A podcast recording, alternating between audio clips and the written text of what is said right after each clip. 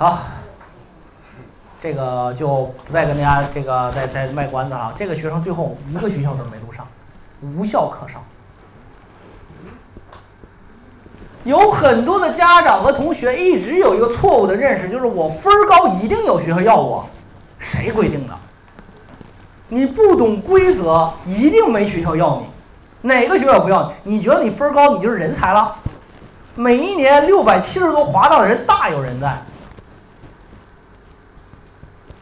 所以报志愿不是你想象那样。好，大家来看这个孩子出问题出在哪儿了呢？调剂问题是吧？他不服从调剂，哎，这个家长说，为什么手机猫服从调剂也没要我呀？上边提档了。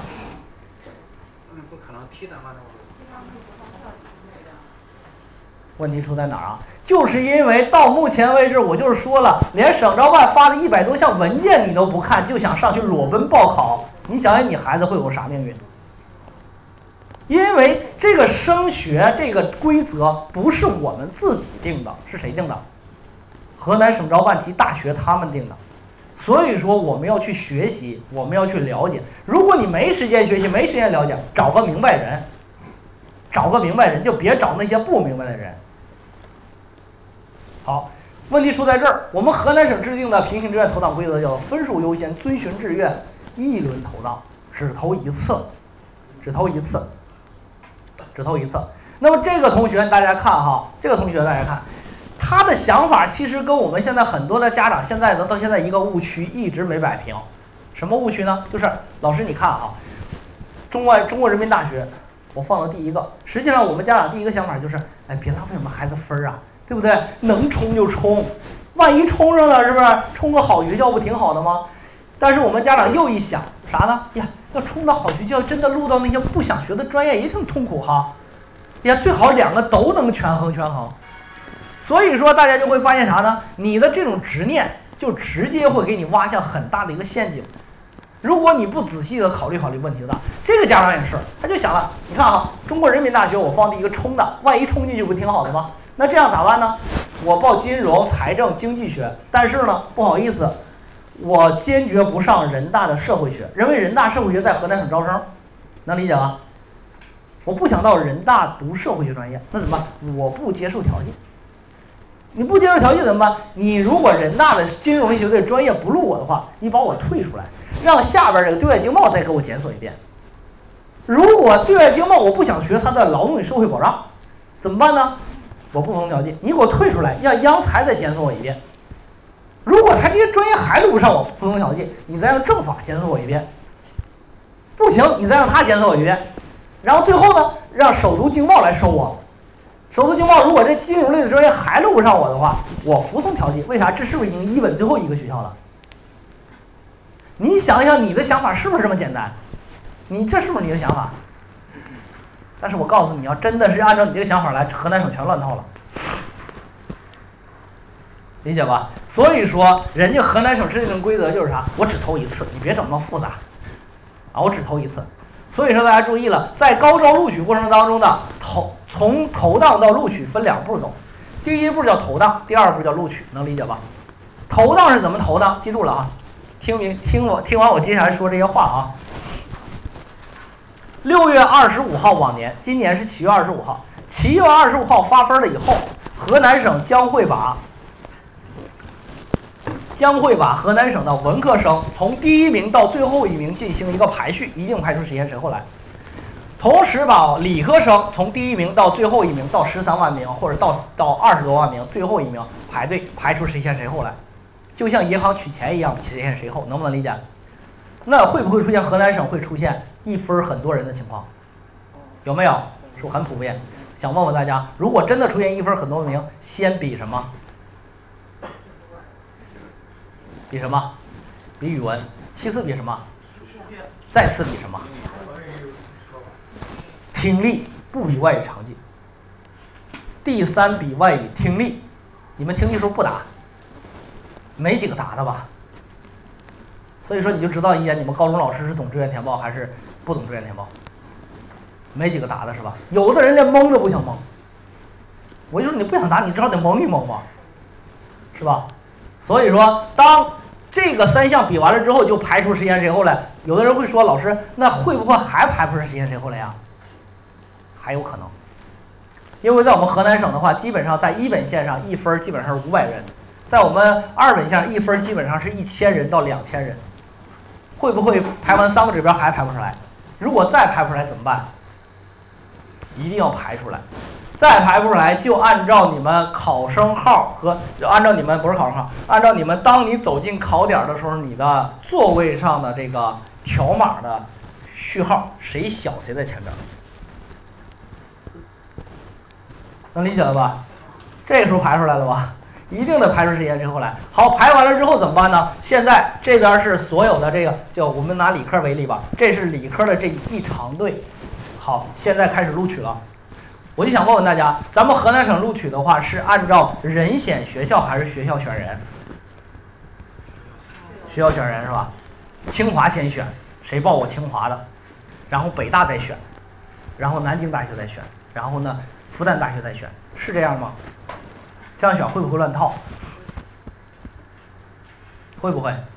不是这样的哈，不是你想象那样。怎么报？怎么怎么录呢？是这样录的，从人选学校。对，先第一名去选。比如说，我们把所有河南招生的学校比作大巴车的话，清华大学、北大，所有大巴车都停到了停车场里边。在停车场门口呢，有一个人是停车场管理员，这个人是河南省国招办。好，所有的考生按照你的位次顺序，把这个在停车场外边排成一队。排成一队，手里边拿着你的车票，这张车票上面是六个学校，每个学校五个专业，是不是都站好了？这时候开始进行录取了。那么河南省招办每一次在一个偌大的停车场当中只放进一个人去，能理解吧？那么第一个人进去了，开始选。那么这个同学他六个志愿，他六个志愿，第一个报的是清华，第二报北大。好，那么按照他 A B C D E F E G 的顺序，好，先去清华。清华那个车上现在空无一人，这个同学是不是上去了？是吧？座位呢？三十六个座位，他是不是随便挑啊？是根据他的这个选择，他录完了，他录完了之后，第二个同学才能进场，明白吧？当录取到第一千个人的时候，他发现了一个问题，他走进了这个停车场之后呢，他发现。他前边的 A、B、C 的三个大车，清华、北大、复旦都满了，第四个是南京大学。那么他到南京大学那里，哎，一看南京大学一共要三十个人，现在还有四个座位，他是不是就上车了？上车了以后，好，这个时候呢，他怎么样啊？他上车了以后，他那个票就被省招办收走了，能理解吧？就被这个省招办收走了。那么他上车了之后，他发现了啥呢？只有四个座位了。然后呢，这四个座位都犄角旮旯，特别难受，他就不想坐，这叫冷门专业，他不想坐，他不想坐怎么样？不服从调剂。那这个时候他也该应该怎么办呢？下车嘛，是吧？我想问问大家，他下车了之后，他还能不能再找？说的对，票已经收走了。我刚才特意强调票已经收走了，这就是一轮投档。那么他下车了之后就只能怎么样？大概率时间是滑档啊，大概率时间是滑档。这回能理解了吧？明白了吧？这就是省招办的招生逻辑，这就是排平行志愿的录取规则，就是这样来做的。啊，不是你们想象那样的啊，这就是我们说的平行志愿的录取逻辑。好，分数优先，遵循志愿，一轮投档，我在这儿就讲这一次啊。我估计你很少能听到别人跟你讲这么细，啊，因为没有真正经历过河南省内部招生录取的人，根本不知道到底是怎么投上去的，这是很复杂的一个过程。但是当讲透了之后呢，你就会发现，其实很简单，啊。呃，这个同学的案例呢，我这个我就稍稍快一点说。这个同学呢，就是男孩，二零一九年理科五百七十三分。这个同学当时呢就想报北京交通大学威海校区的中外合作办学计算机专业，学费六万，一年六万，家里边愿意接受，没问题，而且他也能录得上。但是最后这个同学被北京交通大学退档了，什么原因？什么原因？他也服从调剂了呀，他也录到计算机中外合作办学专业了，为什么最后又被退档了？什么原因？被投上去了，怎么可能招满呢？招满就不会被投了，能不能理解？什么原因？不知道了。所以说大家注意一点哈，这个学校明确要求，我的合作办学专业英语单科专业不能按英语单科不能低于全总分的百分之七十。这个同学的英语一百零三分，百分之七十是一百零五分，差两分，投上去一样被退回来。